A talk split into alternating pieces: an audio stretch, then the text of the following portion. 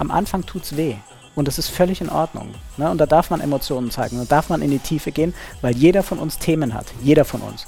Aber das ist so ein Versprechen, was ich wirklich gerne gebe. In dem Moment, wo du all das in dir auflöst und jeder hat seinen Rucksack zu tragen, wird es leichter. Und irgendwann stehst du da oben auf dem Berg und sagst, mir kann keiner was. Und dann macht es nur noch Bam. Und dann ist dein Leben echt krass.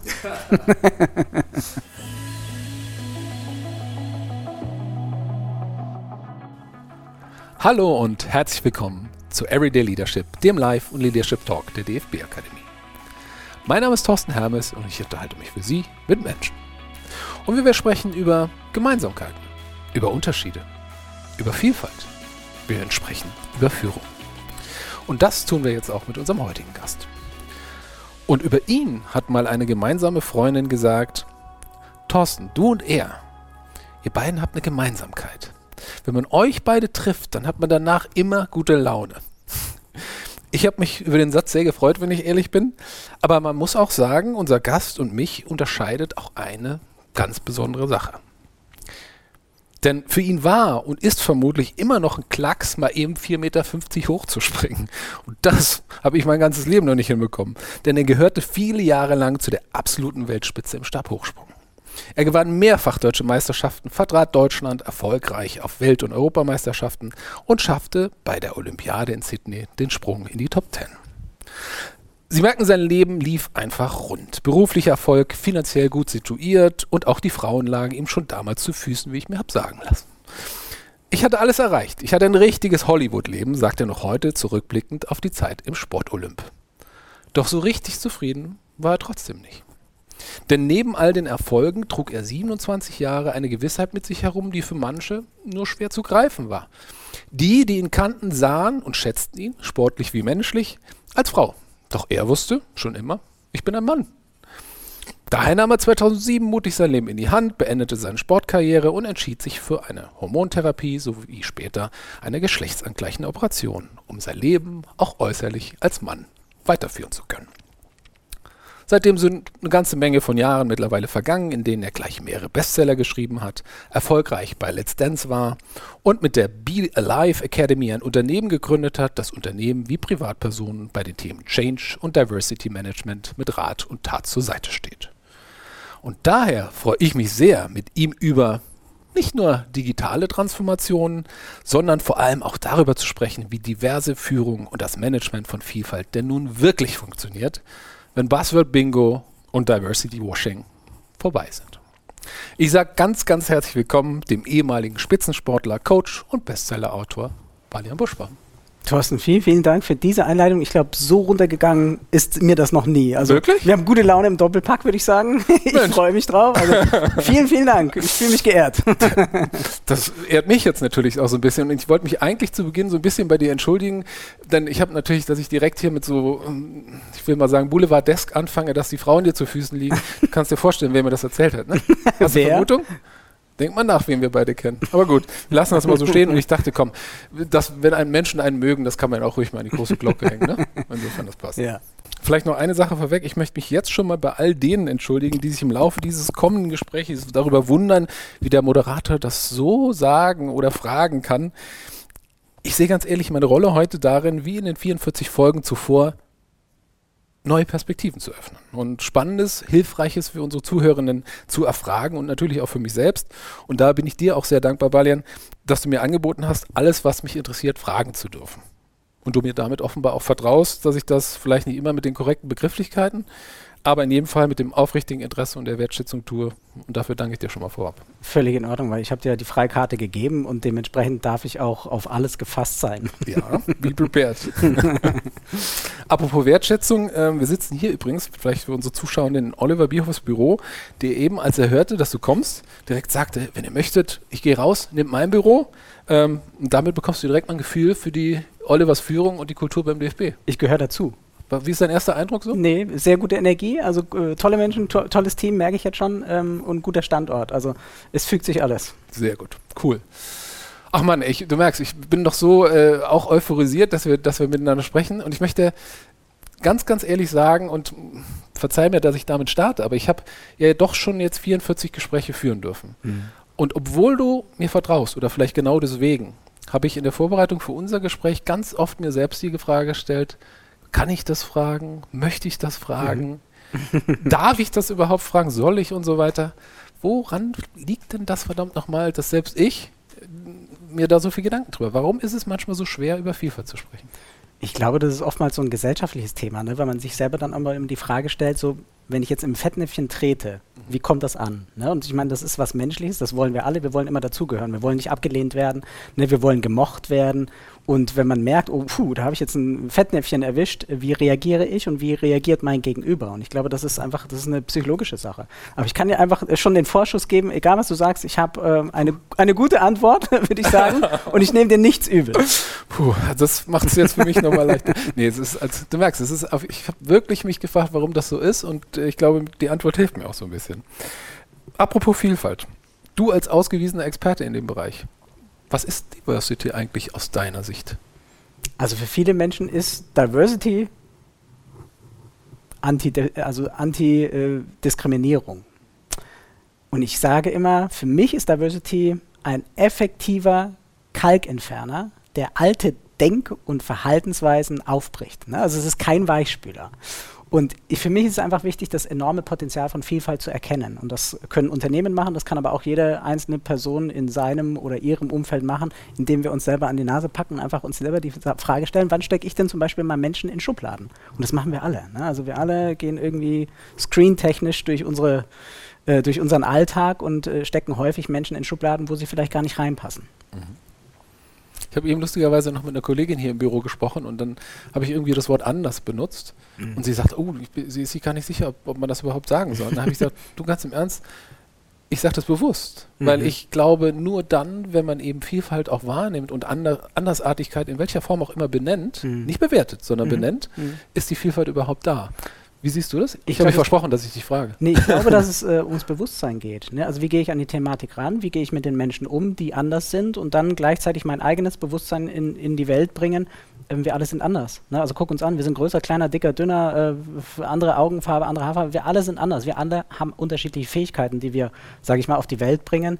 Ähm, und die müssen gelebt werden und vor allem die müssen gesehen werden. Und das erwarte ich jetzt zum Beispiel, ne, wenn wir von Unternehmen ähm, sprechen oder Diversity Management auch sprechen, dass Führungskräfte das erkennen. Ne? Das ist ähnlich wie beim Fußball. Wenn ich erkenne, dass einer sehr gut im Sturm ist, dann positioniere ich den da. Wenn ich merke, da ist lieber einer in der Verteidigung oder der kann das und das besonders gut, dann muss ich den da auch positionieren. Und wenn ich das Bewusstsein dafür nicht habe, ähm, funktioniert die Aufstellung nicht. Mhm. Total spannender Gedanke. Und ich bin dir auch dankbar, dass du diese Fachlichkeit äh, auch ansprichst, weil ich habe ähm, heute Morgen noch mit Mirko Dismer, dem Leiter der Innovationsabteilung, telefoniert. Und wir haben so ein bisschen auch ähm, über das Thema gefachsimpelt und wir waren uns eigentlich einig, dass für uns beide Diversity auch über, ich sag mal, die sexuellen, geschlechtlichen Themen hinausgeht, weil wir beide festgestellt haben, dass gerade die Fachlichkeit eben nicht nur mehr Spaß macht im, im Team, mhm. sondern auch bessere Ergebnisse bringt. Ich gebe dir ein Beispiel. Ich habe hier mal bei einem großen, bunten Suchmaschinenkonzern eine lange Zeit verbracht. Und da haben wir einen Datenanalysten damals gesucht. Mhm. Und da haben sich ganz viele tolle Menschen beworben, die eben äh, in Agenturen gearbeitet haben, digital dies und das gemacht haben. Und einer war dabei, ähm, der war Historiker. Und dann habe ich mit dem Kontakt aufgenommen und er sagt, ja, sein Job ist es eigentlich, in der Bibliothek zu sitzen und in Büchern ganz analog Patterns in, in historischen Dingen zu finden. Mhm. Dann habe ich meinem Chef gesagt, den hätte ich gerne. Und er hat wieso, wir haben doch hier, die, die kann noch das und die kommt. Also, nee, nee, den hätte ich gerne. Mhm. Und zum Glück ging die Geschichte gut aus, weil der nicht nur super beliebt war, sondern die Kunden fanden ihn auch super stark, weil er eben eine ganz andere Perspektive. Und das war für mich tatsächlich auch so ein Ding, wo ich wieder gemerkt habe, nicht nur Thorsten-Klone einstellen, die einem mhm. irgendwie gut vorkommen, sondern wirklich bewusst auf Vielfalt gehen. Mhm, aber ich meine, dafür braucht man Mut und dafür braucht man auch eben genau das, was ich gesagt habe, eben das Bewusstsein und manchmal auch den Mut zur Lücke. Ne? Mhm. Weil äh, es gibt wahrscheinlich viel, oder es gab viele Bewerbende, die viel, viel besser ins Profil gepasst hätten. Auch aber es ging A um deine Intuition und B um dein Bewusstsein, dass du sagst, nee, ich will genau das, was mein Gefühl mir sagt und das, was vielleicht gerade nicht reinpasst. Also mega, ja, warum nicht? Mut zur Lücke. Oder einfach Glück gehabt, aber in dem Fall war es wirklich einfach, einfach, richtig gut. Ja. Ähm, ich weiß nicht, wie es dir geht. Ich nehme als, wie du merkst, überzeugter Freund der Vielfalt aber auch wahr, und das wirklich generell nicht auf den DFB bezogen, sondern in vielen Unternehmen, mit denen ich auch zusammenarbeite, dass mit dem Thema häufig auch neben aller Schönheit Herausforderungen einhergehen. Mhm. Ja, vielleicht sich sogar Fronten bilden und verhärten. Erlebst du das auch? Absolut. Also ich habe das in vielen, wenn ich jetzt Teamcoachings mache oder einfach wir eine Strategieentwicklung machen, ähm, erlebe ich das häufig, dass je diverser die Teams sind, ähm, desto, ich würde jetzt mal sagen, desto mehr Reibung entsteht auch manchmal, ne? weil natürlich nicht alle ähm, einer Meinung sind, sondern viel Vielfalt, viele Meinungen und ich glaube, dann ähm, kommt es wirklich darauf an, wie du die Menschen führst, also wie du das Team führst, mit, mit was für Methoden du mit ihnen arbeitest, um dann zu einem produktiven Ergebnis zu kommen, womit alle zufrieden sind. Also das sehe ich auch durchaus als schwierig schwierig, aber es ist, wie gesagt, aus meiner Erfahrung enormes Potenzial, weil wir kommen manchmal zu zu Sphären mit Quantensprüngen, nenne ich es jetzt mal, wo du normalerweise niemals hinkommen würdest, wenn du nur Menschen an einem Tisch hast, die einfach ähnlich denken, ähnlich äh, sich verhalten, ähnliche Lösungsansätze haben. Da kommst du gar nicht hin, weil du die Perspektive nicht hast. Und deswegen ist es so spannend, mit ähm, diversen Teams zu arbeiten oder wenn sie noch nicht divers sind, sie divers zu machen. Okay, ähm, ich habe gerade, weil du Perspektiven genannt hast, ich habe ja am Anfang schon gesagt, ähm, ich würde gerne ein paar Perspektiven heute mit dir durchgehen. Mhm. Und deswegen auch, ich, weiß, ich, denke, es ist eine gute Möglichkeit, mit Stereotypen vielleicht zu arbeiten, mhm. die natürlich, das muss man dazu sagen, ähm, nicht echte Personen sind oder auch nicht stellvertretend und repräsentativ für diese Personengruppe sind, aber die ich mir jetzt einfach mal rausgepickt habe, um an deinen Erfahrungen teilzuhaben. Deswegen würde ich dir gerne Sigi mal vorstellen. Ja. Ähm, ich lese, lese, das gleich mal ab, weil ich habe mir so ein paar Gedanken gemacht, wie Sigi so sein könnte. ähm, und nochmal, bitte, ne? wertfrei, ja. Ja. das ist nicht repräsentativ, sondern den habe ich mir gerade so überlegt. Mhm. Ähm, also Sigi ist Vorstand im Vertrieb, ist 56, männlichen Geschlechts, super umgänglicher Typ. Ähm, immer mal wieder glücklich verheiratet mit einer Frau, ähm, hat weiße Haut, einen deutschen Pass und echt jemand, der für seine Arbeit brennt. Immer busy, aber er mh, hm, ist eben auch bekannt dafür, dass er mit seinen Teams immer top Picobello Arbeitsergebnisse erzielen kann. Und zum Thema Diversity denkt er sich, so Vielfalt in der Führung, ja, wieder so ein Modethema halt, ne? Mhm. Äh, er arbeitet seit 30 Jahren erfolgreich mit Gleichgesinnten, stellt nur Männer ein, weil die eben so ticken wie er, weil die verstehen, wie er tickt und so weiter. Die wollen auch keine Elternzeit machen, also die meisten nicht, sind also immer für die Firma da. Und wenn die dann noch alle aus demselben Land kommen, selbe Region und sexuelle Gesinnung haben, ganz im Ernst, sagt er, dann erspart er sich auch eine Reihe von Diskussionen, die von dem Wesentlichen abhalten. Fokus auf die Arbeit und Ergebnisse. Mhm. Für dich nachzuvollziehen, was er sagt, oder wie würdest du dem offenkundig trotzdem ja erfolgreichen, arbeitstechnisch, Siege den Wert von Vielfalt im beruflichen Kontext erklären.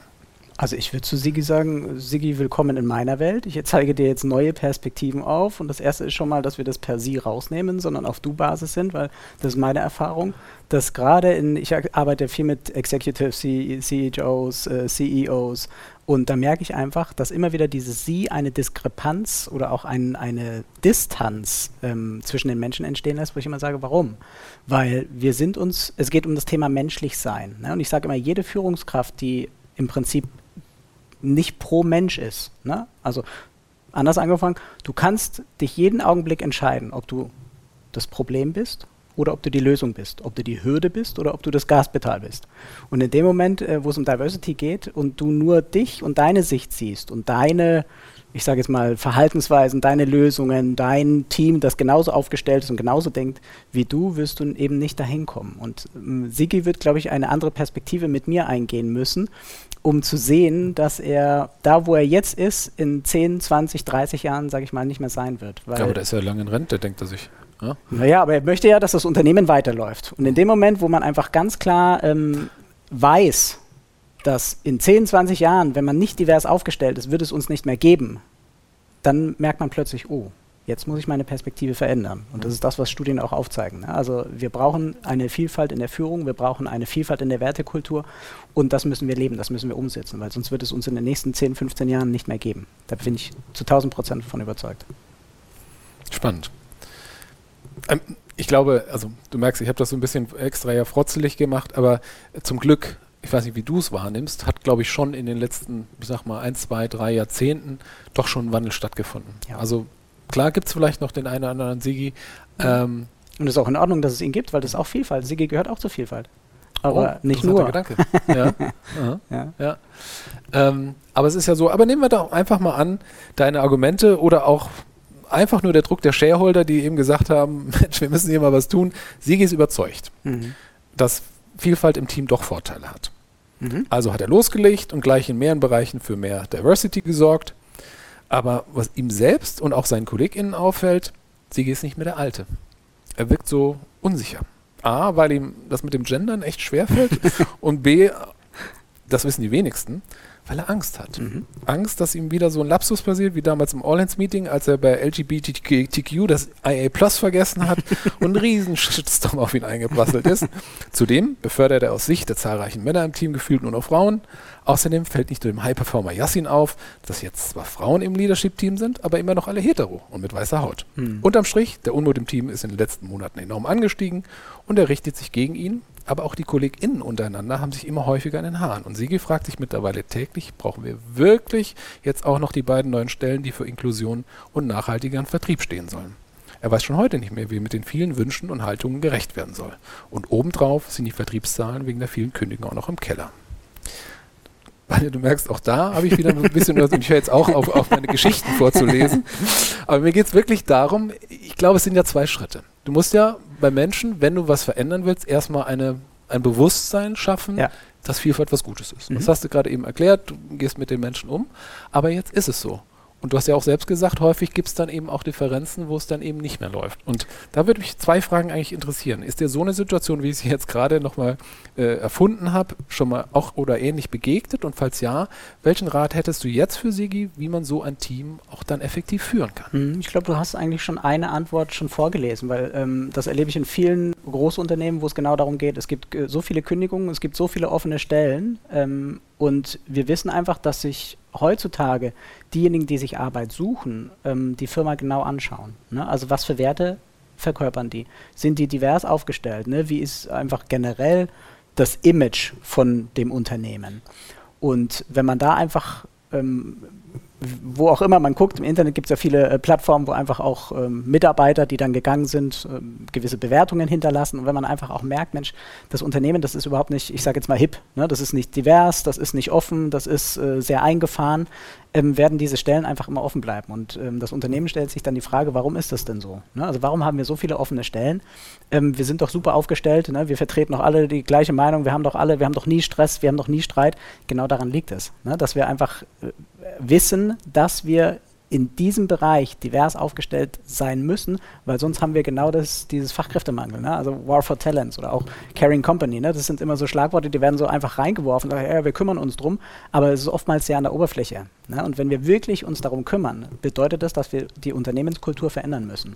Und wenn wir das schaffen, dann haben wir ein plötzlich äh, ganz neues Feld und äh, ich würde behaupten auch nicht mehr so viele offene Stellen. Mhm. Interessanter Gedanke. Und hättest du für die Führung, vielleicht, du hast coachst ja auch Führungskräfte in dem Bereich. Ist dir schon mal jemand begegnet, der sagt, ich, ich krieg's einfach nicht mehr gehandelt? Also auch das Gefühl, äh, ja. was ich ja am Anfang auch beschrieben habe, man weiß nicht mehr genau, wie man es sagen soll, deswegen sagt man es lieber gar nicht mhm. oder verhält sich irgendwie komisch. Natürlich. Was für ein Rat hast du für diese Also für mich ist es äh, einfach nur menschlich, ne? weil mhm. ähm, auch so wie du vorhin gelesen hast, ähm, dann äh, holt sich einer so einen richtigen Shitstorm äh, an Land und stellt sich die Frage, ähm, was soll ich denn jetzt überhaupt noch hier? Ne? Ich mache das jetzt so wie immer, äh, egal was die jetzt alle sagen. Und ich glaube, dass es da wichtig ist, ähm, als Führungs- Persönlichkeit einfach auch zu wissen, bin ich jetzt wieder pro Mensch oder bin ich jetzt wieder gegen Mensch. Und das Einfachste ist auch, das zu kommunizieren, ne? dass man einfach sagt, entschuldigt Leute, das habe ich so nicht gemeint. Ne?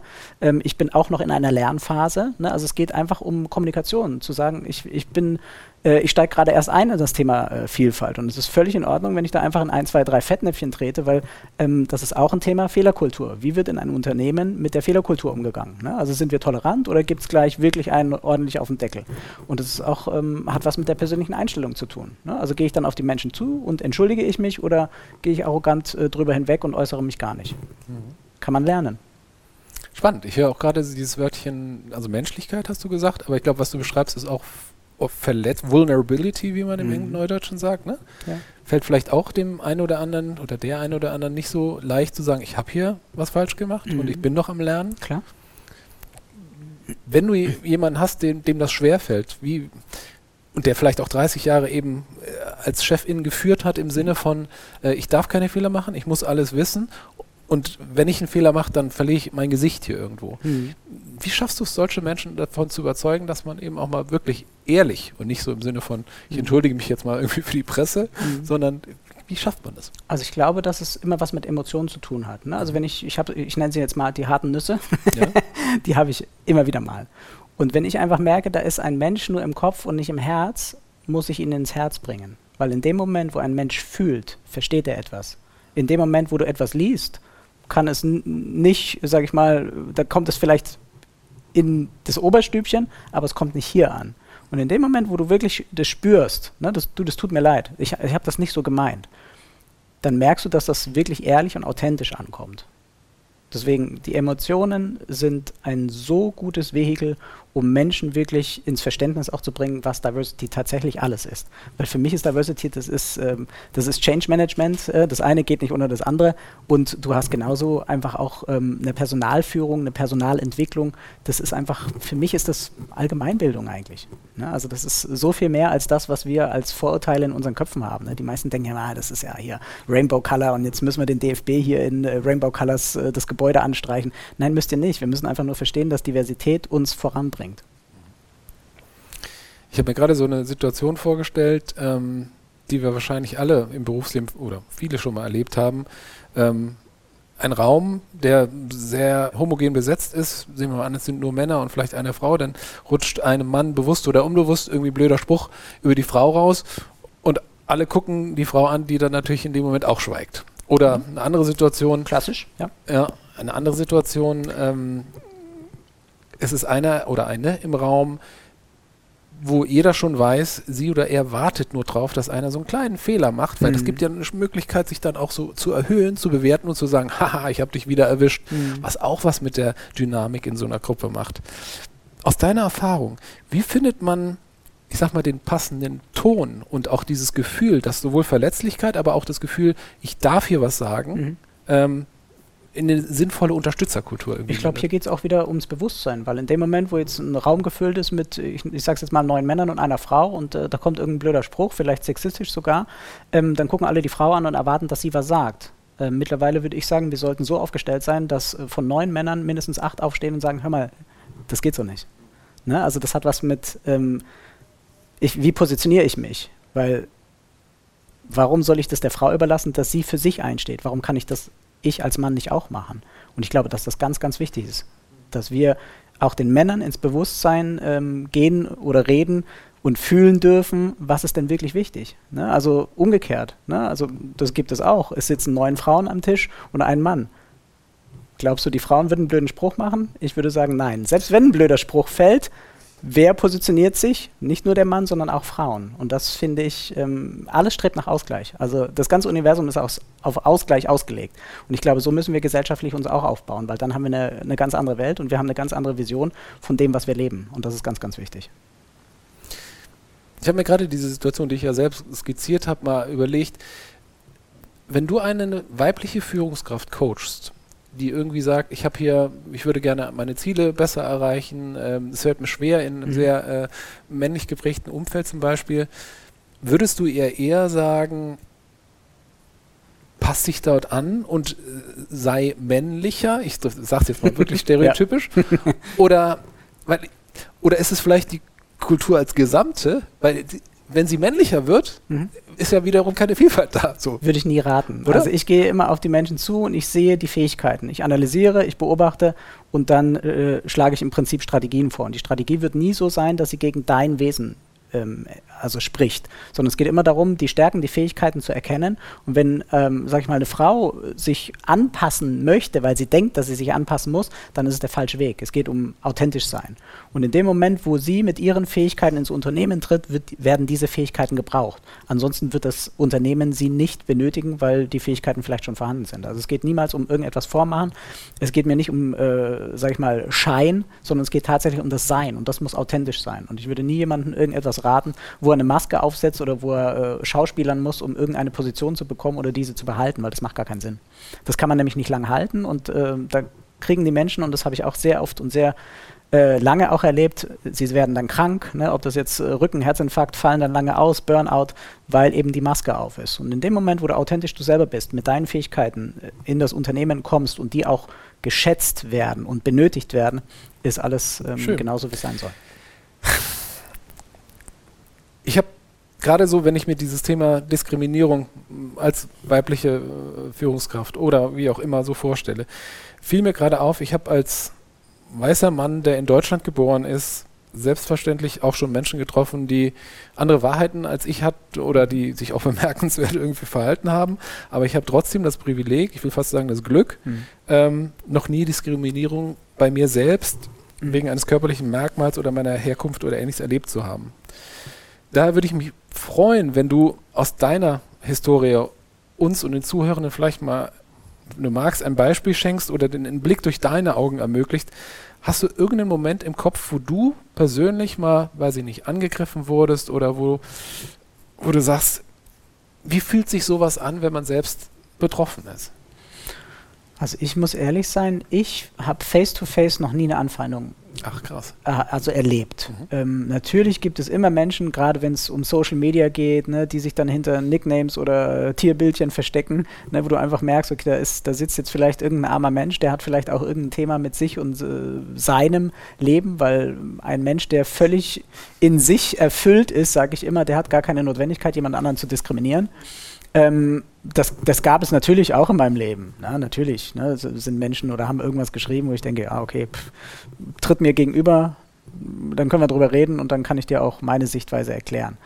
Ähm, ich weiß aber, dass es viele, viele Menschen gibt, die, die, werden angegriffen. Die werden angegriffen aufgrund ihrer sexuellen Orientierung, aufgrund ihrer Religion, Herkunft, Behinderung. Ne, es gibt ja so viele äh, Möglichkeiten, warum Menschen diskriminiert werden können, so viel eigentlich, wie es Menschen selbst gibt. Ne, weil jeder hat irgendwie so eine andere Sicht, eine andere Perspektive darauf. Und das sollte nicht und jenes sollte nicht. Ich glaube, dass es auch da wichtig ist, ähm, sich selber zu erkennen und sich selber auch wertzuschätzen. Dass wir selber ganz genau wissen, was ist meine Fähigkeit, was ist mein Auftrag, warum bin ich hier auf der Welt. Ähm, wofür das Ganze? Ne? Und wir, wir alle haben besondere Fähigkeiten. Jeder einzelne Mensch hat irgendeine besondere Fähigkeit und die muss entdeckt werden. Und wenn die dann vielleicht zum Beispiel diskriminiert wird, ich glaube, dann ähm, sind wir wieder im Gemeinschaftsgedanken, was kann ich tun, ne? dass, dass das ähm, nicht so ein Kreislauf wird. Ne? Dass dann einer reinschreit, okay, hier du, egal, Homosexueller, whatever, ne? Ähm, sondern dass wir dann einfach alle gemeinschaftlich aufstehen und sagen, lass es, bringt nichts, ne? weil Diskriminierung ich glaube wirklich fest daran, dass es in den nächsten Jahren dann nochmal einen ganz krassen Change gibt. Ne? Dass sowas absolut nicht mehr geduldet wird. Ne? Ob das jetzt äh, sexuelle Diskriminierung am Arbeitsplatz ist, ob das jetzt äh, sexuelle Orientierung, Andersartigkeit, wie auch immer aufgestellt ist. Ich glaube wirklich fest daran, dass unsere Gesellschaft es nicht mehr duldet, weil wir mehr Aufklärung ähm, quasi bringen und viel, viel mehr Bewusstsein auch zu diesem Thema an den Tag legen. Und das ist ganz wichtig korrigiere mich, wenn ich falsch liege, aber ich merke bei dir auch, da ist auch so eine, ähm, ja, so eine Emotion irgendwie drin, wenn du darüber sprichst, ne? Weil du, das ist dein Thema, du möchtest, dass sich da was verändert. Ja. Ich sage jetzt bewusst mal, ich spüre auch so eine, so eine gewisse Aggressivität an der Stelle auch. Und ich, man, du bist dein Leben lang jetzt zum Thema Transgender unterwegs, klärst da auf, aber man muss eben, äh, glaube ich, nicht äh, ähm, transsexuell sein, wenn man, um Situationen zu kennen, bei denen man denkt, wie kann ein Mensch nur so unreflektiert, so respektlos, Entschuldigung, so dumm sein?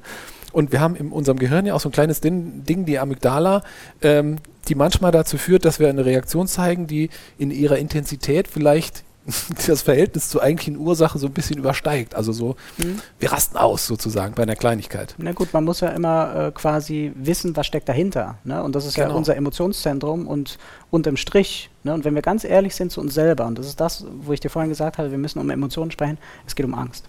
Es geht immer um Angst. Ne? Also der Mensch, wo vielleicht ein falsches Wort, eine falsche Begrifflichkeit äh, in den Mund äh, nimmt, ne? und dann kommt ein Shitstorm. Ähm, es geht unter dem Strich immer um Ängste. Und ich finde, dass es ganz, ganz wichtig ist, die Ängste der Menschen zu verstehen, auch wenn sie verschleiert werden. Und das wird es mhm. in den meisten Fällen, weil der, die wenigsten Menschen kommen zu dir und sagen, Thorsten, ich habe Angst das ist Quatsch, sondern die reagieren mit Wut, die reagieren vielleicht mit Aggression, mit Traurigkeit, mit Gereiztheit. Ja. Kompensation, richtig, aber ähm, man muss verstehen lernen, was eigentlich wirklich dahinter steckt. Und wenn wir das verstanden haben, können wir mit verschiedenen Methoden genau daran gehen, dass wir sagen, wir behandeln die Ängste. Wir nehmen die Menschen genau damit, wo sie nämlich sind, weil ich dich verstehe. Und wenn ich dich verstehe, kann ich dich auch da wieder rausführen als Coach. Und das ist wichtig, zu verstehen, wo ist die Angst begraben, weil die ist niemals offensichtlich. Und das würdest du der Führungskraft, die du coachst, eben auch sagen, sowohl für seine eigene oder ihre eigene Selbstführung, aber eben auch im Gespräch mit, mit anderen? Natürlich. In dem Moment, wo du etwas, gehen wir mal zum Thema Motivation. Ich mache ja viel mit Motivation auch. In dem Moment, ähm, wo ein Mensch, eine Führungskraft zum Beispiel sein Team motivieren möchte oder sollte, muss die Motivation drin sein. Und wenn sie nicht drin ist, kann er nicht motivieren. Ne? Das ist wie mit der Orange. Wenn du die Orange presst, was kriegst du? Du kriegst Orangensaft. Wenn du die Zitrone presst, kriegst du Zitronensaft. Und wenn ich an dir presse, dann kriege ich Original Thorsten. Ich krieg das. Thorstensaft, was ist Genau, das? ich krieg Thorstensaft, aber ich krieg das, was authentisch in dir ist. Ne? Weil das, es gibt so viele Situationen, da werden wir getriggert. Ne? Das Leben triggert uns. Auf der Autobahn, an der Kasse, wenn sich jemand vor uns drängelt, in der 30er-Zone, wenn einer 20 fährt und du hast eh schon einen Termin. Du wirst jeden Tag getriggert. Vielleicht von den Kindern, vielleicht von der Frau, vielleicht vom, äh, sag ich mal, Teammitglied. Und in dem Moment. Thema. Ja, Und in dem Moment, wo du merkst, da triggert mich was, ist etwas, wo, wo, wo man quasi in dir aufräumen darf, weil sonst kämen solche Situationen nicht. Und viele Menschen erleben ja Situationen immer wieder. Ne? Der gleiche Partner, immer wieder die gleichen Themen. Ähm, kommt der nächste Partner, dasselbe Thema, derselbe Chef oder der andere Chef. Es sind immer wieder Themen, wo wir merken, oh Gott, da wiederholt sich was. Ich bin in einer Wiederholungsschleife. Und dann dürfen wir daran arbeiten. Und ich würde nicht sagen, ähm, hör mal, als Führungskraft, Mensch, da, da, da sind Ängste dahinter, sondern ich würde ihn genau dahin führen, dass er es fühlt. Nicht reden, fühlen. Das ist absolut ähm, das Wichtigste, weil dann merken sie selber, oh Gott, das stimmt, da passiert jetzt gerade was in mir, da kommt Wut hoch oder da kommt Traurigkeit hoch oder da kommt richtige Aggression hoch. Und das darf man da arbeiten. Spannend. Ich will, ich merke gerade, was du beschreibst, hat ja auch so ein bisschen was mit Resilienz zu tun, auch ein wichtiges Thema für Führungskräfte. Ja. Vielleicht nochmal aus deiner persönlichen Erfahrung. Wie gesagt, ich habe so ein Thema, du hast so ein Thema, wenn man sich intensiv und emotional mit irgendwas beschäftigt Mhm. ähm, und eben dieses, diesen Amygdala-Hijack, äh, diese, dieses äh, Ich raste aus Gefühl hat. Wie schaffst du es, wenn Menschen mit anderen Wahrheiten vor dir sitzen, ähm, dass du ihnen nicht sofort ins Gesicht springst, weil du du eher denkst, Mensch, wie, wieso kann diese Person das jetzt einfach nicht verstehen? Äh, selbst wenn sie offenkundig für dich Blödsinn oder gar diskriminier äh, diskriminierend ergeht. Wie hast, hast du da irgendwelche Tricks, wie du resilient an die Also- Sachen rangehst? Also ich würde schon sagen, dass es viele Methoden gibt, wie man ähm, dem begegnen kann. Das Wichtigste ist erstmal bei sich zu bleiben. Ne? Also in die Atmung zu gehen, das zu beobachten, weil äh, in den meisten Fällen hat das nichts mit dir selber zu tun. Es hat nur dann was mit dir selber zu tun, wenn du dich angegriffen fühlst oder wenn du denkst, boah, ich muss da jetzt sofort agieren, das kann ich jetzt so nicht stehen lassen. Ne? Also wenn die Emotion, sage ich mal, äh, unverhältnismäßig ist. Ähm, das ist mega wichtig, dass du in dir selber aufgeräumt bist. Und jede Führungskraft, äh, Thema Motivation, ne? wenn keine Motivation in dir ist, dann kannst du keine Motivation weitergeben. Und wenn Wut oder Aggression oder Traurigkeit in dir ist, dann ist das auch was, was mitschwingt. Das gibst du ja dann auch weiter. Und ich glaube, das muss man ähm, bearbeiten. Also jeder darf bei sich selber anfangen und es geht um ähm, in sich aufgeräumt sein. Weil wenn du an einem richtigen Platz bist, wenn du selbstbewusst bist, wenn du deinen Selbstwert kennst, wenn du deine Fähigkeiten kennst, wenn du völlig in dir, sage ich jetzt mal, zufrieden bist, in dir angekommen bist. Du hast keine Notwendigkeit, äh, irgendjemanden zu diskriminieren. Ne? Und dann, wenn du jetzt eine andere Meinung hast als ich, dann kann ich das so stehen lassen, weil ich denke, das ist seine Perspektive, das ist seine Wahrheit. Er hat äh, andere Glaubenssätze vielleicht bekommen äh, aus seinem Elternhaus, aus äh, der ersten Beziehung, vom ersten Chef, der ersten Chefin, whatever. Ähm, und das ist deine Perspektive und ich lasse dich da gerne. Und ich gehe auch gerne mit in deine Perspektive, ne? wenn du das umgekehrt mit mir vielleicht auch machst. Und dann kriegen wir eine völlig neue Perspektive. Also das ist ähm, eine ganz, ganz äh, spannende Arbeit, was viel mit Persönlichkeitsentwicklung zu tun hat. Also ich glaube, ich brauche auch mal Coaching bei dir, weil ich kenne diese Momente und du hast das gerade in der Ich Theorie muss so dich warnen, also ich, ich nehme die Leute auseinander. Ich, ich bin brutal. Und dann setze ich aber die Puzzleteile auch wieder so zusammen, dass du wirklich, ähm, ich sage jetzt mal, auf dem oberen äh, Teil des Berges stehst und sagst, ja, krass. Weil am Anfang, und das sage ich immer den Menschen, am Anfang tut's weh. Und das ist völlig in Ordnung. Ne? Und da darf man Emotionen zeigen, da darf man in die Tiefe gehen, weil jeder von uns Themen hat. Jeder von uns.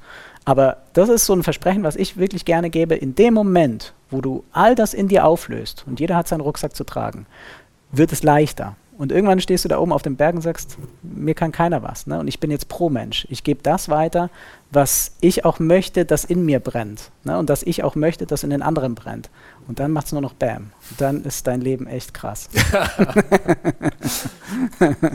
Ich würde, ich habe gerade gedacht, vielleicht müssen wir wirklich mal den Zuhörenden, die vielleicht in ihrem Leben auch noch nie mit einem Transmann was zu tun gehabt haben, ähm, mal noch einen Einblick geben in das, was in dir brennt und wie, wie sich dein Leben so entwickelt hat. Ähm, oder vielleicht hat auch jemand in deinem Team eine, eine Person, wo man sich noch nie so richtig getraut hat zu fragen. Und ich darf ja fragen. Deswegen, wenn du mir erlaubst, können Ja. wir ja mal vielleicht auch ein paar Jahre zurückgehen. Ja. Denn ähm, was mich in der Vorbereitung auch so interessiert hat, wie und vielleicht auch wann hast du damals, äh, also vor der Operation, eigentlich gemerkt, dass du ein Junge mit weiblichen Geschlechtsmerkmalen bist? Wie merkt man das? Ich glaube, die Frage darf sich jeder einzelne Mensch äh, selber stellen, ne? weil in dem Moment, wo ich mir selber die Frage, woher weiß ich, welches Geschlecht ich habe? Ne? Also woher weißt du, dass du ein Mann bist? Ne? Oder woher weiß, woher weiß man selber, wer man ist? Dann brauche ich ja äh, nicht äh, irgendeinen Arzt, der sagt herzlichen Glückwunsch ne, bei der Geburt zu ihrem Mädchen oder zu ihrem Junge. Klar, in dem Moment äh, hast du noch ein anderes Bewusstsein, weil du noch relativ klein bist. Aber ähm, jeder Erwachsene, sage ich mal, der mit sich, mit sich selber beschäftigt, weiß, ganz tief im Grunde seines Herzens, wer oder was er ist. Ne? Also das, das ist ein Selbstverständnis, das ist ein Selbstbewusstsein, ähm, was dir klar ist. Ne? Und für mich war es mit fünf Jahren klar, ähm, ich habe mit meinen äh, Jungs, sage ich mal, Fußball gespielt. Die haben sich nach dem Spiel oder zwischendrin auch mal an den Busch gestellt, weil sie pinkeln mussten, weil es so aufregend war. Und ich habe mir die Frage gestellt, ey, warum kann ich das nicht? Ne? Und ich wusste auch damals schon, mein Penis wird mir noch wachsen. Ne? Ich werde eine Lösung finden. Irgendwie, das, irgendwas ist falsch gelaufen bei meiner Geburt ähm, oder in der Entwicklung, sage ich jetzt mal. Weil jetzt im Nachhinein weiß ich, es kann jedem Menschen passieren. Ähm, aber für mich war es klar, ich muss einen Weg zu mir finden, zu meinem authentischen Sein. Ne? Und ich sage äh, immer so salopp, ja, also ich sage mal, bei der Penis- und Hodenausgabe habe ich nicht laut genug geschrien. Ich habe bei allem anderen geschrien, aber bei dem habe ich nicht laut genug geschrien. Da ist was schiefgelaufen. Ne? Also anders kann ich es nicht sagen. Und das war mir mit fünf Jahren schon klar. Ne? Und dann wusste ich einfach, ich muss irgendwie eine Lösung für mich finden. Und die erste Lösung war erstmal Kompensation. Also ich wollte mit dem Sport alles, also alles kompensieren, was so innerlich in mir einfach leer war. Und das habe ich einfach auch gemerkt, dass ich da, ich habe geballert und geballert und geballert und noch eine Krafteinheit und noch mehr. Und ich habe einfach gemerkt, egal was ich erreicht habe, und das ist so das, das Krasse, glaube ich, was man sich so vorstellen muss. Egal, was ich im Außen erreicht habe, es hat mich nie glücklich gemacht. Und ich, ich, ich hätte noch mal bei Olympia und noch äh, mehr Geld und noch mehr Ruhm und noch mehr Anerkennung, noch mehr Zeitungsartikel und noch mehr Klopfen auf die Schulter. Äh, das hat alles nichts genutzt, weil ich innerlich näher, leer war. Ich habe innerlich einfach gemerkt, das bin ich nicht. Das ist nicht mein Leben. Ich bin nicht authentisch. Und das wusste ich für mich, dass ich an einem Punkt angekommen bin, wo ich gemerkt habe, ich habe alles im Außen, aber innerlich bin ich leer. Und das ist jetzt meine Aufgabe, mich wieder zu füllen. Und zwar nicht füllen mit Materialismus, so wie ich es gemacht habe, oder nicht füllen mit äh, Frauengeschichten, wie ich es gemacht habe, sondern füllen mit dem wahren Ich, mit dem wahren Sein. Und das war eine schöne Reise. Also klar, am Anfang auch äh, schlimm und traurig und Erlaubst du mir da kurz noch ja, einmal hinzugehen? Nicht, weil ja. es schlimm und traurig war, mhm. sondern weil ich das, was du gerade beschrieben hast, kann ich sehr gut greifen. Ich glaube, das ist auch was absolut nicht typisch trans, sondern jeder Mensch kommt wahrscheinlich irgendwann in seinem Leben an einen Punkt, wo man denkt, ist es das eigentlich? Und oder der gute Precht-Klassiker, wer bin ich und wenn ja, wie viele? Mhm. Aber du hast dich beschrieben als Fünfjährigen. Ähm, mit sieben, mit acht und so, da warst du ja wahrscheinlich noch nicht, noch nicht so reflektiert. Und mich würde interessieren, war das eher ein Gefühl von, ach, irgendwas ist komisch oder ich bin traurig oder wie, hat, wie hast du das gemerkt, dass, dass da was anders ist? Also ich kann so aus meiner Erinnerung her schon sagen, ich hatte eine super Kindheit. Ich hatte eine tolle Familie, ich habe äh, so viel Fußball gespielt wie noch überhaupt nie, äh, dann später auch in meinem Leben, weil damals war Fußball Gesellschaft Fußball mit. Wichtig. Nee, also ich. ja, Fußball ist wichtig, ja. ja. ähm, aber damals war es für mich noch wichtiger, als es, sage ich jetzt mal, heute ist, ne? weil das war für mich Zusammenhalt. Ne? Das, das waren meine, klar, das waren, mein, das waren meine Jungs, meine Fußballjungs ähm, und ich war ihresgleichen. Warst du das einzige Mädchen, das mitgespielt hat? Ich war ja für sie nie ein Mädchen. Mhm. Ne? Und das ist ja genau das. Ne? Also ich sag mal, die, mein, mein ganzes Umfeld. Du warst für die Jungs kein Mädchen? Nee, weil, also sie haben mich nie jetzt zum Beispiel bei meinem Vornamen genannt. Ne? Sie haben immer gesagt, ey Baumi, komm mit in die Mannschaft. Krass. Ich wurde als Erster gewählt, ne? weil die einfach gemerkt haben, ich habe ein krasses Sportlergehen, ich habe einen krassen Ehrgeiz und ich knall die Tore rein wie kein anderer. Ne? Und das haben die einfach gemerkt und sie haben mich akzeptiert. Und das war aber damals für mich psychologisch mega, mega wichtig, weil ich dazugehörte. Ja. Ja? Und weil sie mich einfach als das gesehen haben, was ich auch schon immer war. Aber haben die dich als Jungen gesehen? Also ich, ich glaube schon, dass sie, dass sie wussten, okay, das ist ein bisschen anders, ne? aber ähm, das war schon immer ein Zugehörigkeitsgefühl. Ne? Das war auch immer ganz klar äh, immer Neutrum aus meinem Namen gemacht. Ne? Bäumchen, Buschbäumchen. Ne? Äh, also für mich war das damals ein, eine große, also ein großes Glück, so angenommen und so anerkannt zu werden, wie ich war. Ja? Und das haben, sage ich mal, meine Eltern mit mir gemacht, die haben mir eine Freiheit gelassen. Ähm, ne, meine geliebte Omeli, sage ich mal, die hat mich äh, blind verstanden. Da wa waren gar nicht viele Worte, ähm, sage ich mal, wichtig. Und ich habe einfach gespürt, ich darf so sein, wie ich bin. Und das war ganz wichtig, weil ich glaube, sonst wäre ich psychologisch wirklich zerbrochen. Und dafür bin ich im Nachhinein, ne, je mehr ich äh, reflektiere und ähm, Resümee ziehe, bin ich so unendlich dankbar, weil das so wichtig ist. finde sehr dankbar, dass du so offen bist und über die geliebte Omili und deine Trainer, vielleicht würde ich gerne später auch nochmal mit dir sprechen, aber ich will noch einmal kurz in dieser Jugend bleiben, weil als ich mich da versucht habe, wie gesagt, versucht, so reinzudenken, mhm. habe ich gedacht, wie lang bist du wohl mit dem Gefühl, das da in dir war, wie auch immer du es für dich beschrieben hast, mhm. oder alleine rumgelaufen? Oder hattest du schon als 5, 6, 7-Jähriger irgendwie besten Buddy, wo du gesagt hast, hey, übrigens, ich werde mal Junge oder ich bin ein Junge und ja, ja. bekomme irgendwann mal einen Penis, wie du es beschrieben hast? Ja.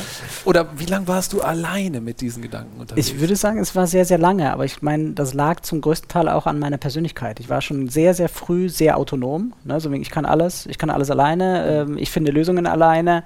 Ähm, ich finde die Wege alleine, seien sie noch so kompliziert, das lag zum Teil an mir. Ne? Also ich habe schon ein Umfeld gehabt, ähm, wo ich hätte, hätte ich was gesagt, ähm, hätten sie mir geholfen, aber für mich war es irgendwie klar, ich muss diesen Weg aus diesem Labyrinth alleine finden. Interessant. Und das war für mich aber auch wichtig, weil das hat mich stark gemacht.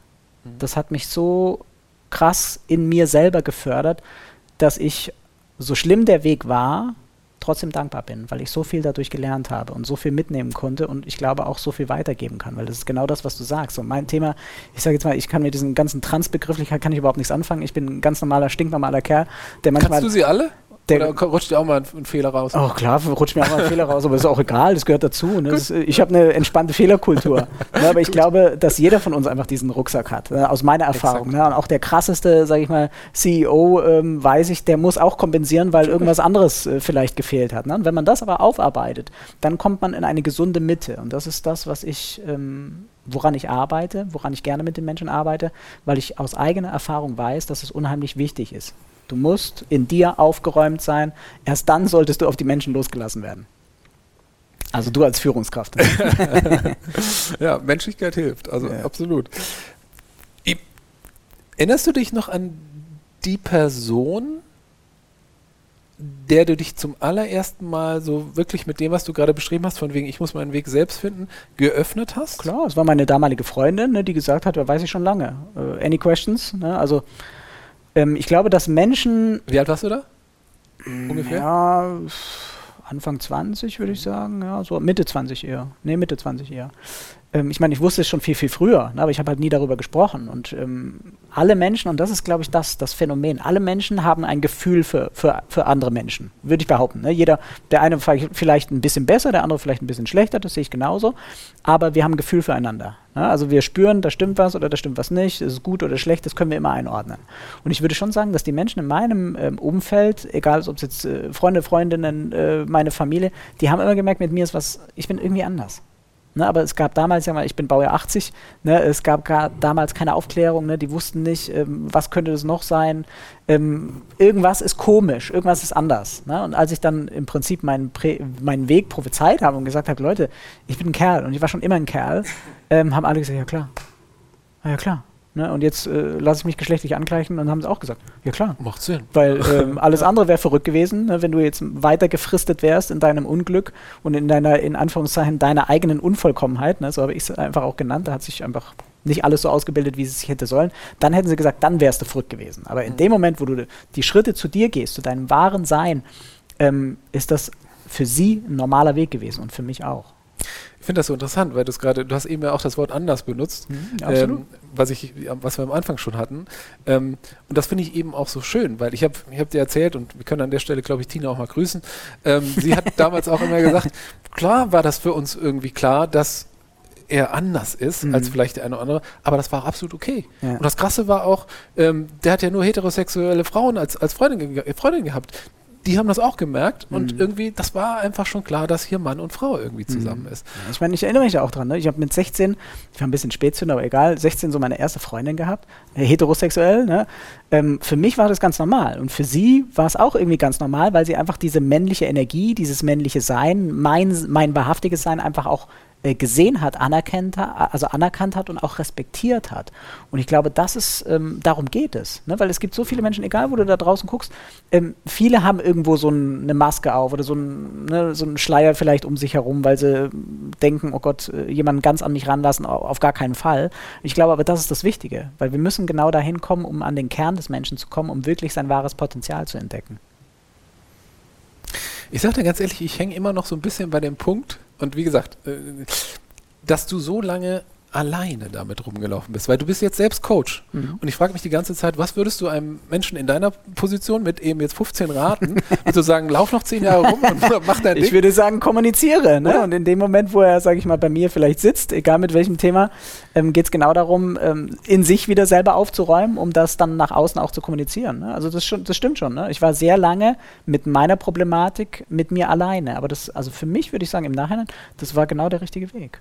Für mich jetzt. Ne? Für jeden Menschen sieht er vielleicht anders aus, aber für mich war es genau richtig. Ich weiß gar nicht, ob du das Buch kennst, aber ich habe, äh, schon eine ganze Weile her, mit meiner Tochter mal ähm, das Buch Boys Who Dare to Be Different mhm. angeguckt. Also mhm. das Buch mhm. hat sie gelesen mhm. und da gibt es auch ein Kapitel, da geht es um ganz, ganz tolle Jungs. Mhm. Vielfalt, ja. Und ein Kapitel ist bei ihrem Buschbaum. Und das war für meine Tochter ähm, auch natürlich ein spannendes Thema und wir haben dann so darüber gesprochen und sie fragte mich damals, was wohl Menschen mit Transidentität oder auch homosexuelle Menschen ähm, davon abhält, sich zu outen. Also einfach offen mit sich und ihrer Sexualität umzugehen. Und ich konnte natürlich nur mutmaßen. Aber vielleicht kannst du es ihr erklären. Also. Ich glaube, das hat gar nicht was, äh, nur was mit Sexualität zu tun, sondern in meinem Fall ähm, geht es ja um Identität. Das ist ja nochmal krasser, ne? weil Identität, das, das macht ja dein ganzes Sein aus. Das ist ja dein ganzes Wesen. Und wenn dann die Identität nicht mit dem Geschlecht übereinstimmt, dann bist du in Riesendiskrepanz. Also dann hast du ein Riesenthema. Ne? Also ich sage jetzt mal, meine sexuelle Orientierung war für mich von Anfang an klar. Ich äh, finde Frauen toll, sind tolle Wesen. Ne? Also für mich war das völlig klar, ich stehe auf Frauen, aber äh, in der Identität eines Mannes, weil das meine war. Ne? Und schon, also schon immer gewesen ist und, und ich sage jetzt mal, in diesem Leben auch immer sein wird. Ne? Also da, da war ich mir zu 100% sicher. Ne? Und ich weiß aber auch, dass es da Menschen gibt, und das habe ich auch lernen müssen, bei denen ist das nicht sicher. Ne? Die verändern meinetwegen auch, ne? auch ihre sexuelle Orientierung. Ne? Das ist einfach, es gibt so viel Vielfalt, dass wir einfach, ich in meiner Begrifflichkeitsanalyse manche Begrifflichkeiten schon selber auch nicht weiß. Ne? Also wir haben über, ich glaube mittlerweile über 73 Begrifflichkeiten, ne, wie man äh, unterschiedlich sein kann. Über bi, asexuell, äh, pansexuell, omni. Ne? Also es gibt so viele Möglichkeiten. Und wenn ich was nicht weiß, gucke ich nach. Ähm, und lass die Menschen da sein, was sie wie sie glücklich leben wollen. Und darum geht es. Absolut. Ja. ja. Wir haben uns halt nur damals so gefragt, ist es eben, dass es so ein bisschen braucht, bis man sich halt eben selbst auch die Gewissheit hat im Sinne von, ich bin schwul und stehe auf Männer oder ich habe eine Transidentität, wenn man einfach es noch nicht weiß und deswegen viele Jahre hinterm Berg hält? Oder hat man Sorge, dass man vielleicht auch jemand verlässt, äh, verletzt, sei es jetzt im Freundes- oder im Familienkreis, oder ist es das, dass man irgendwie ähm, keine Ahnung, in dieser komischen, du merkst es ja auch am Anfang bei mir, mhm. dass es irgendwie peinlich erscheint. Mhm. Warum macht man es nicht einfach und sagt, ey, so bin ich, authentisch, bam.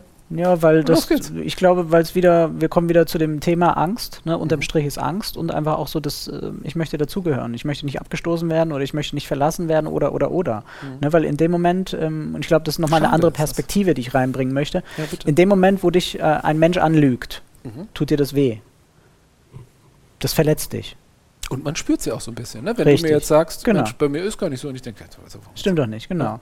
So, aber in dem Moment, wo du ein Schauspiel ähm, an den Tag legst, ähm, lüge ich dich ja irgendwo an. Ne? Und ich weiß, aber da bin ich nicht, weil ich erstmal bei mir bin. Ne? Ich muss mich erstmal äh, verschleiern, ich will nicht auffallen, oh Gott, äh, der darf nichts merken. Aber in dem Moment ähm, ist eine Lüge im Raum, die du spürst und die dich vielleicht auch verletzt, weil du denkst, hey, hör mal, der Bayern, ist eigentlich ein cooler Typ, eigentlich ähm, können wir irgendwie auch Freunde sein, aber ich merke, dass da irgendwas komisch ist. Ne? Ich merke, dass da irgendwas faul ist. Ich merke, ich habe es noch nicht zu greifen, ne? aber ich merke, der lügt mich an. Ja? Und in dem Moment verletze ich dich ja. Ne? Und ich glaube, die Perspektive müssen wir auch sehen, dass in dem Moment, wo dich, wo du dich, sag ich mal, äh, verschleierst, eine Maske aufsetzt, verletze ich andere Menschen ja auch, nicht nur mich selber. Ich verletze auch andere, ne, weil ich sie eben nicht mit der Wahrheit konfrontiere, sondern indem ich mich abschotte und sage, bis hierhin und nicht weiter. Mhm. Und das ist, da ist immer noch, deswegen sage ich, der Mensch, der nicht ganz, der man nicht, wenn man nicht ganz der Mensch ist, der man eigentlich sein sollte oder der man ist, kannst du nicht dein volles Potenzial entfalten. Mhm. Also Punkt. Ich finde, also so nehme ich es zumindest aus meiner Perspektive auch total wahr. Und deswegen würde ich mich so freuen, wenn, wenn man einfach damit total offen umgehen könnte. Aber wie gesagt, vielleicht braucht das auch noch ein paar Jahre. Wir wollen ja eigentlich über, über, über Führungskräfte auch sprechen. Deswegen würde mich interessieren, in dem Kontext, gab es Menschen, wo du sagst, die haben schon, oder in deiner aktiven Zeit als Sportler, ähm, mhm. wie sind deine Trainer damit umgegangen? Und wer, vielleicht hast du ein positives Beispiel von einem Menschen, einem Trainer, einem, einem Chef, wie auch immer, wo du sagst, das war geil, das hat mir geholfen, der hat mich irgendwie gesehen. Wie macht man's? Ich glaube, das haben alle getan auf ihre Art und Weise. Jeder so, wie er es für sich selber am besten konnte. Ne? Weil jeder hat ja einen, einen anderen Bewusstseinsstatus und jeder hat vielleicht auch eine andere Perspektive. Ne? Und ich würde schon sagen, dass die Menschen, egal ob es jetzt Trainer, Trainerin war, Sportler, KollegInnen, ähm, die haben mich immer so genommen, wie ich war. Wirklich. Ne? Aber weil sie auch gemerkt haben, wenn sie das nicht tun würden, dann gäbe es Kontra von mir. Ne? Also ich war schon, ich war immer sehr straight. Was bedeutet, die haben mich so genommen, wie ich war? Naja, die haben mich einfach akzeptiert als der Mensch mit den Eigenschaften, ne, dass ich einfach eine männliche Energie hatte, ein männliches Auftreten. Sie haben mich akzeptiert. Ne? Also ich gehörte dazu. Ich war jetzt kein Außenseiter. Äh, immer ist ein bisschen komisch, äh, nehmen wir mal Abstand. Im Gegenteil. Ne? Also wir hatten immer, wir hatten schon im Stabhochsprung, wir, haben eine, wir waren eine große Stabhochsprungfamilie. Ne? Wir waren echt cool miteinander und auch im Umgang miteinander. Ähm, und dafür bin ich im Nachhinein auch wirklich sehr dankbar, weil auch da gehörte ich, ähnlich wie beim Fußballspielen mit meinen fünf, sechs, sieben Jahren, ähm, ich gehörte dazu. Und das ist einfach wichtig, dass wir Menschen akzeptieren, auch die, die anders sind. Weil ich sag mal, die, die ich in der Gruppe hatte, da war, waren auch andere Vögel dabei. Ne? Also da war alles dabei, wo ich auch gedacht habe, Mensch, die, die, man hätte jeden diskriminieren können auf, irgend, auf, auf egal irgendwas. Und ähm, das war für mich in meiner Entwicklung sehr, sehr wichtig. Und auch so meine Trainer oder Trainerinnen, ähm, die haben einfach mir immer einen Vertrauensvorschuss gegeben, weil sie gemerkt haben, da ist ein Mensch, der vielleicht irgendwie anders ist. Und manche konnten dieses Anderssein auch nicht, das war nicht greifbar. Die hatten keine Begrifflichkeit dafür, die hatten kein, kein Wording dafür, die haben einfach nur gemerkt, da ist ein Mensch vielleicht noch nicht, ich nenne es jetzt mal so, nicht ganz erwacht. Der ist noch nicht ganz in seinem Potenzial. Ne, wie können wir da vielleicht helfen? Und so hat sich, glaube ich, mein Weg äh, Step by Step irgendwie dahin entwickelt, wo ich jetzt heute hier so sitze. Ja, also all die Menschen haben mir irgendwie auch geholfen. Selbst wenn sie es nicht angesprochen haben. Ne? Also selbst wenn sie meinen Weg oder so oder mein Sein oder ihre Vermutungen, mit Sicherheit hätten, hatten sie das, ähm, auch wenn sie es nicht angesprochen haben. Ne? Sie haben mich trotzdem supportet und das ist wichtig. Selbst wenn man kein Wording dafür hat, ähm, da sein. Bin ich pro oder bin ich die Hürde? Bitte verzeih mir, dass ich da jetzt so bohre, aber mir geht es wirklich darum, ich würde gerne ein, ein ich nenne es mal ein Role Model oder ein, ein Bild schaffen für diejenigen, die jetzt zuhören und sagen, ja, ja, ich versuche ja auch irgendwie, weiß ich nicht, respektvoll sonst irgendwas zu sein. Ich würde denen mal gerne einen Menschen an die Hand geben, von dem du sagst, die Person hat mir wirklich, die hat das gemacht und zwar so. Also wie verhält man sich so, ja, dass es passt, dass das so eintritt, wie du gerade beschrieben hast. Wer, wer, wer war das, wenn du so an, in, an dein Leben denkst? Also ich würde schon eher sagen, es war dann meine Oma. Ne? Also mein, mein geliebtes Omeli, ne? die leider jetzt nicht mehr unter uns weilt, aber sie hat mir genau das Gefühl vermittelt, was ich anderen Menschen auch geben möchte. Wie ähm, hat sie das gemacht? Was hat sie getan? Hat sie dich angesprochen? Hat sie andauernd nachgefragt, hör mal, was ist mhm. denn da los? Oder hat sie das eben genau nicht getan? Nee, also ich würde schon sagen, dass wenn man merkt, dass ein Mensch noch nicht bereit ist, und wir alle haben Themen, wo wir vielleicht merken, bin ich noch nicht bereit, das aufzulösen. Ähm, bedingungslos da zu sein. Bedingungslos da zu sein und den Menschen in seiner Ist-Situation genauso zu akzeptieren, wie er jetzt gerade ist. Mit, ich sage jetzt mal, dem Potenzial im Hinterkopf, ähm, wir können etwas verändern und ich bin da. Ich bin an deiner Seite, ich verstehe dich. Ja, so war das, würde ich schon sagen, bei meiner Oma. Die hat mich, äh, ohne Worte, viel, ohne viele Worte zu sprechen, die hat mich verstanden und sie war einfach immer zum richtigen Zeitpunkt da. Sie war. Ich glaube, dazu sein, ich glaube, dass es häufig so ist und das vermittle ich auch immer wieder, so egal was ich tue. Ich sage immer, keep it simple. Ne? Keep it simple. Weil wenn wir Dinge verkomplizieren und das Leben da draußen ist schon so mega kompliziert, wenn wir Dinge verkomplizieren, ist es nicht die Wahrheit, ist es nicht die einfache Lösung. Und wenn wir es wirklich einfach angehen, du kannst immer entscheiden, ist es gut, ist es schlecht, bin ich gerade gut, bin ich gerade vielleicht äh, diskriminierend oder nicht verständnisvoll, ähm, dann kannst du die Perspektive verändern. Ne? Also ich bin immer pro Mensch und das ist das, was ich gelehrt bekommen habe. Pro Mensch. Und keep it simple heißt zuhören, lächeln, nachfragen. Akzeptieren. Akzeptieren. Nicht bewerten. Mhm. Nicht bewerten. Nicht in die Bewertung gehen. Ich glaube, das ist das wichtigste Tool, was man äh, als Coach auch an die Hand bekommt, ist nicht zu bewerten. Die Ist-Situation so zu nehmen, wie sie ist und es nicht zu bewerten. Das ist eine hohe Kunst. ja, ja. Immer oh wieder. Ja.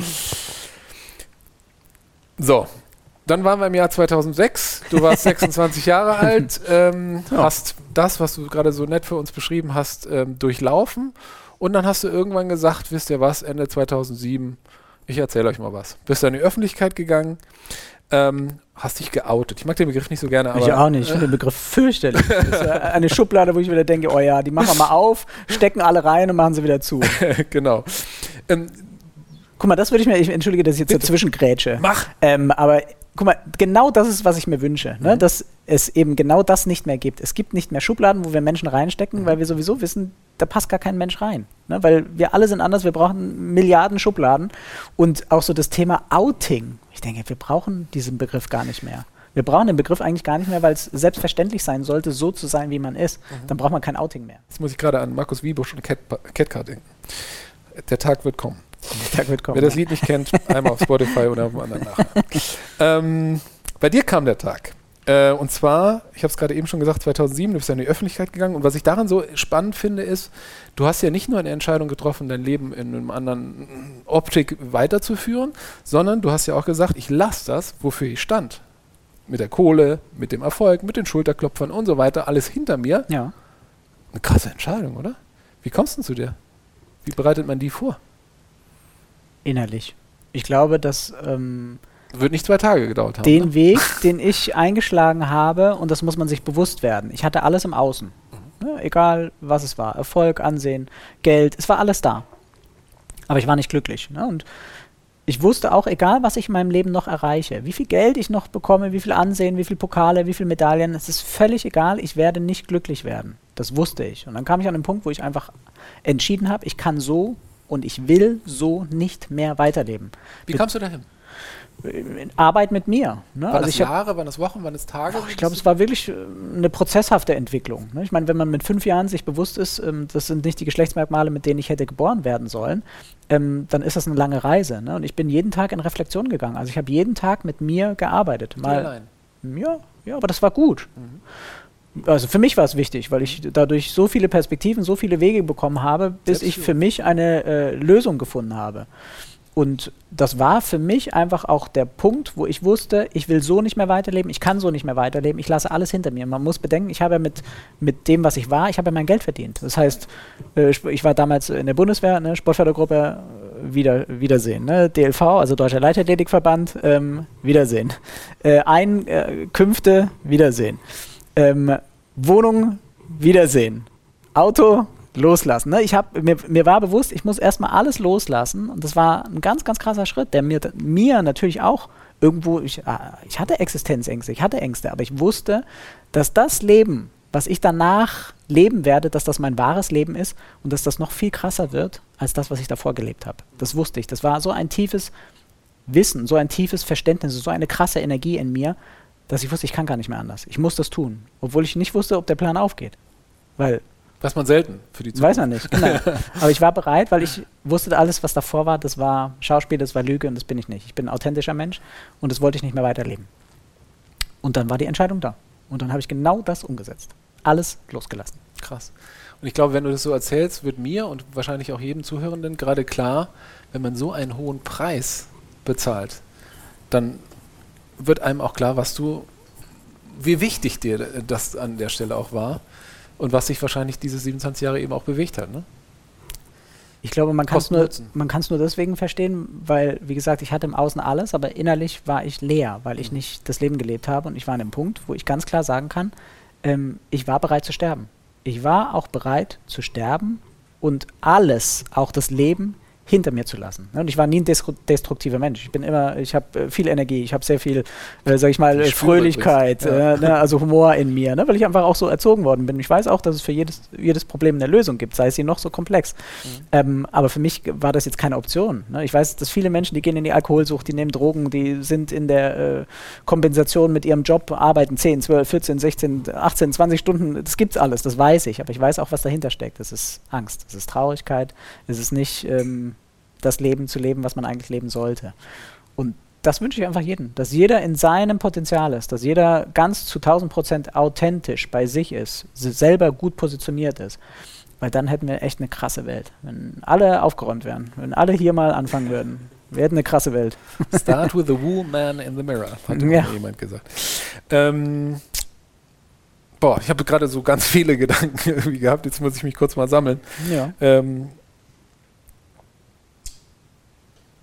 also zum einen hatte ich mich gerade noch mal, ähm, hatte ich mir gerade noch mal die Frage gestellt, als du, also du merkst, ich hänge da so ein bisschen dran, ähm, dass du das alles mit dir alleine ausgemacht hast. Und ich glaube, das gehört einfach dazu in, in Mhm. dieser Findungsphase. Aber gab es auch einen Moment, wo du gesagt hast, ich, du musst, bist ja wahrscheinlich nicht in die Öffentlichkeit äh, zur Zeitung gegangen und dann haben deine besten FreundInnen irgendwie sich gemeldet und haben gesagt, krass, ich habe gerade eine Zeitung gelesen, du machst Hormontherapie. Ha- Hast, wann hast du die denn damit einbezogen? Oder deine Eltern oder deine. Naja, also ich habe äh, schon es ein bisschen vorbereitet, aber wenn ich ehrlich bin, ähm, war das ein kurzer Prozess. Ne? Ich kam für mich Entscheidung war klar. genau zu dem Entscheidungspunkt Mhm. und dann ist es für mich auch klar, weil ich authentisch leben möchte, ich gehe in die Tat. Ne? Also ich bin, ich, das ist bei mir ganz schwierig, äh, sprechen und nicht tun. Das funktioniert bei mir nicht so gut. Und alle anderen, die ich, sage ich mal, an, meinen, an meiner Hand habe, sage ich auch immer genau das. Es bringt nichts, wenn wir nur reden, sondern wir müssen ins Tun kommen, weil daran scheitern nahezu alle Unternehmen, alle Führungskräfte. Es wird so viel geredet, aber es wird so wenig getan und wir müssen genau dahin kommen. Wir müssen ins Tun kommen. Und dann, also für mich war es klar, ich habe die Entscheidung getroffen, dann habe ich alle erstmal aufgeklärt, Eltern natürlich, meine Schwester. Ähm, Aufgeklärt oder auch gefragt? Was haltet ihr davon, von der Idee? ich frage doch nicht, ich bin mir doch sicher. Gut. nee, Stark, nee, ja. wenn ich einen Plan habe, wenn ich weiß Ja. und äh, ich habe ja viele Jahre in mir gearbeitet, ähm, dann war das im Prinzip meine Offenbarung. So, das ist mein Weg und alle haben gesagt, ja klar. Ne? Also Krass. egal, jetzt Freundeskreis, äh, DLV-Bundestrainer, ne? also äh, Sportfördergruppe, ne? meine Vorgesetzten. Ich musste ja alle aufklären, bevor ich an die Öffentlichkeit gehe. Und äh, als ich das dann hinter mich gebracht habe, dann ging es äh, mit einer kurzen, knackigen Pressemitteilung ähm, raus. Und was dann kam, das war krass. Also das hätte ich nie gedacht. Ja, also es kamen so viele Mails, so viele Anrufe, so viele, in Anführungszeichen, Glückwünsche, ähm, wo ich mir selber die Frage gestellt habe, warum? Und dann habe ich es äh, kapiert. Und? Es geht um das eigene Leben. Es gibt so viele Menschen, die wollen frei sein, aber es fehlt oftmals der Mut, den Weg zu gehen. Ne, ob das jetzt der Job ist, der jetzt nicht passt, oder ich einfach nur in so einer Komfortzone drin ob, äh, bin, äh, ob das jetzt äh, die Ehe ist, äh, die Beziehung, ähm, das Land, was auch immer. Und es gibt so viele Menschen, die wollen sich befreien, aber sie trauen sich nicht. Und da kann ich nur sagen, machen. Und genau das glaube ich auch. Und weil wir reden tatsächlich, ich habe keine Ahnung zu Zahlen, wie viele Transmänner oder Transfrauen es in Deutschland gibt, spielt auch gar keine Rolle. Spielt gar keine Rolle, weil ich das glaube- gar nicht das Thema ist, Exakt. sondern es geht darum, dass jeder diesen Rucksack hat. Ne? Bei mir ist halt zufällig äh, der Trans-Rucksack auf meinem Rücken. Das Los habe ich halt gezogen. Ne? Und jeder andere zieht halt äh, irgendein anderes Los, was äh, zu seinem Lebens- oder zu ihrem Lebensweg einfach passt. sehr, sehr mutige Entscheidung und dann war es endlich soweit und das muss ich dir auch erzählen. Du warst äußerlich ein Mann und irgendwann kam tatsächlich, wie gesagt, ist ja schon ein paar Jahre her, aber ich weiß es noch, als wäre es gestern gewesen, kam meine Frau zu mir und zeigte mir so ein Foto mit Oberkörper frei. Du erinnerst dich wahrscheinlich, so war relativ gut geschossen. So das äh, Buchcover von meinem ersten Buch, glaube ich. Vermutlich. Ja, ja. Jedenfalls sagte meine Frau zu mir, boah, guck mal, der sieht gut aus, ne? Und ich so, krass, wer ist denn das? Ah ja, hier, Balian Buschmann und so. Und ich guckte so an mir runter, sah meinen Waschbärbauch und deinen 1A Waschbärbauch. Donnerwetter. Ähm, das war mein Gefühl. Aber mich interessiert natürlich viel mehr dein Gefühl, Tag 1, nachdem, nach der OP, nachdem alles getan ist. Was war da für eine Gefühlswelt in dir los? Erinnerst du dich? Ja, ich, also ich kann gar nicht sagen, dass, ich sage jetzt mal Tag 1 nach Operation, dass das so mein Befreiungsschlag war. Ich glaube, der Befreiungsschlag hat hier stattgefunden. Ne? In dem Moment, wo ich mich entschieden habe, das ist mein Weg, ich gehe diesen Weg, ähm, dann war Operation das Und das Runterschauen gar es nicht war mehr das so? i-Tüpfelchen, ne? weil ich, ich generell sage ich, ich war mit meinem Körper sehr zufrieden. Ich habe immer sehr viel trainiert, weil Sport einfach, das ist meine Leidenschaft, das ist mein Ding, das ist mein Leben. Ja, und ich, ich weiß, was da für viele Komponenten einfach dazugehören, einen gesunden Körper zu haben, ein tolles Mindset zu haben. Ähm, das ist sehr komplex, sage ich jetzt mal das Thema, aber das war immer mein Leben.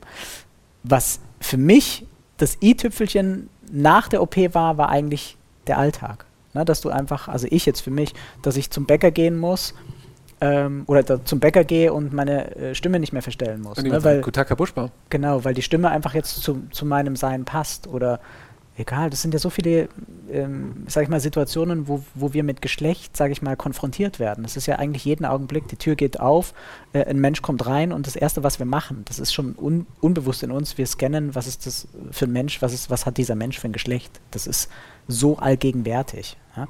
Und das waren so Situationen im Alltag, die mich einfach glücklich gemacht haben, weil ich gemerkt habe, jetzt sehen die Menschen mich auch tatsächlich so, wie ich schon immer war, wie ich innerlich auch mich gefühlt habe. Und das ist jeden Tag irgendwie immer was Neues dann auch gewesen. Flughafenkontrollen war klar, äh, der Mann toucht mich ab und nicht die Frau. Ne? Also, ja, aber das sind wirklich so, so, Situationen, wo du am Anfang Stress hast, ne? wenn einfach äh, Geschlechtidentität nicht übereinstimmt. Aber wo ich dann einfach gemerkt habe, jetzt bin ich völlig entspannt. Ich bin völlig entspannt, ich brauche nicht mehr vorausdenken, ich brauche nicht mehr um Ecken denken, ich darf ähm, hier und da nicht auffallen, sondern ich war endlich der Mensch mit meinen körperlichen Gegebenheiten in einer völligen Entspannung. Und das hat mir selber eine, einen inneren Frieden gegeben, der so wichtig ist. Du hast eben, ich muss gerade dann denken, an die Pipi-Pause beim Fußball mit deinen Jungs äh, gesprochen. Ja. Auch das klingt jetzt vielleicht für jemanden, der das noch nie hatte, komisch, aber äh, wie hast du dich denn entschieden, zu welcher Toilette du gehst eigentlich, ne? Vor der Operation? ich habe eingehalten, hör mal. Ja. Du kennst ja? die Stärke meiner Blase noch nicht.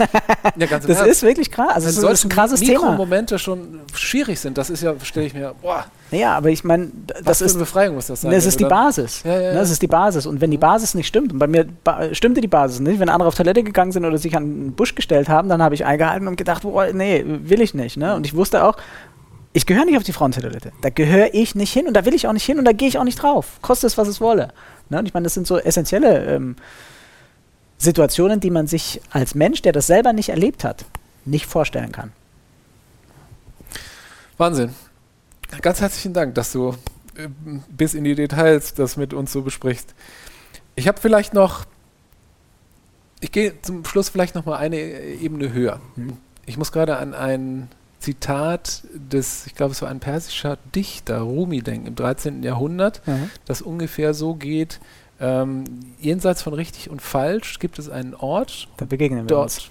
Genau, dort du kennst es, dort begegnen oder treffen wir uns. Ja.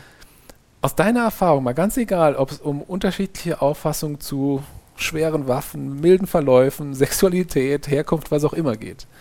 Ich nehme momentan wahr, bei mir selbst, aber eben auch in meinem Umfeld, alles ist binär geworden. Man ist entweder dafür oder dagegen. Mhm. Und dazwischen gibt es irgendwie gar keinen Austausch mehr.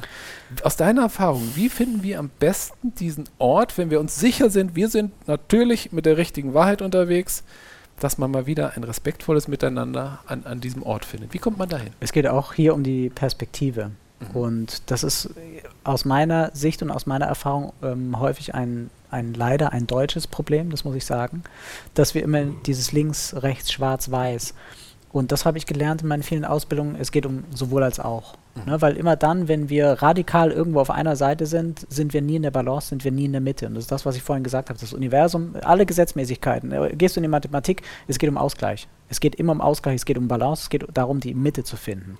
Und wenn wir das gefunden haben, ist es auch genau das, was wir weitergeben können. Also genau zu wissen, wo bin ich in meiner Mitte oder wo holt mich jemand raus, weil er mich triggern kann und dann wieder in seine Mitte zu kommen. Ne? Und eben die Faust, die man dann vielleicht in der Tasche hat, man schön aufgehen lassen, zu sagen, nee, nee, ich sehe deine Perspektive, ich weiß, wo du bist und ich akzeptiere sie, aber ich bewerte sie nicht mehr. Da sind wir wieder bei Voltaire. Sehr geehrter Herr, ich teile Ihre Einschätzung nicht, aber ich werde beim Leben dafür kämpfen, dass Sie sie artikulieren dürfen. Finde ich auch ein sehr schöner Satz. ähm, mit bei den Buschbaum und Voltaire beende ich diesen Talk, den ich noch unendlich weiterführen könnte, ehrlicherweise, aber natürlich nicht, ohne dir die Frage zu stellen, die bei uns jeder Gast kriegt. Und die geht so. Everyday Leadership. Das bedeutet für mich Bewusstsein. Ohne Bewusstsein keine neue Welt. Lasst uns mehr ins Bewusstsein gehen. Weil wenn wir das haben und wenn wir das verkörpern, gehen wir in jedes Detail, egal was es ist, ob es jetzt, was für eine Zahnpasta ist gut für mich, mit Fluorid oder ohne Fluorid, äh, was äh, esse ich gerade heute zum Mittag? Warum ist es gut für mich? Was für Schuhe trage ich? Ähm, das Leben ist so komplex in vielerlei Hinsicht. Und ich glaube, wenn wir Bewusstsein den Menschen vermitteln, wenn wir Bewusstsein den Menschen lehren, finden sie alle Antworten in sich. Darum geht's. Bewusstsein. Und das lassen wir genau so stehen. Danke, Balde Buschor. Danke dir. Was ein schönes Gespräch. Ich hoffe, Sie hatten genauso Spaß wie ich heute und haben vielleicht auch die eine oder andere neue Perspektive aufs Leben gelernt. Ich möchte noch einen Gedanken, den ich schon die ganze Zeit in meinem Kopf habe, mit Ihnen teilen. Ich glaube, Sie haben gemerkt, ich finde, Vielfalt ist wirklich was Tolles. Ich kann mir ein Leben ohne vielfältige Musik, vielfältige Eissorten und vielfältige Menschen einfach gar nicht vorstellen. Und wir alle mögen, ich sag mal, zwar trotzdem unsere eigene Geschichte, unsere ganz persönlichen Vorlieben und ja, auch unsere ganz privaten Geheimnisse haben. Aber wenn es eine Sache gibt, die wir wirklich alle gemeinsam haben, dann ist es doch, dass wir als Mensch einfach Interesse daran haben, dass wir geliebt, gemocht und respektiert werden. Das ist bei uns allen so. Und an diese schöne, wie ich finde, zutiefst menschliche Gemeinsamkeit sollten wir uns vielleicht auch mal erinnern, wenn mal wieder jemand vor uns steht, dessen Sichtweise wir in, dem Moment vielleicht gerade nicht teilen. In diesem Sinne, bleiben Sie menschlich oder wie Balians gesagt hat, bleiben Sie pro Mensch und machen Sie es gut.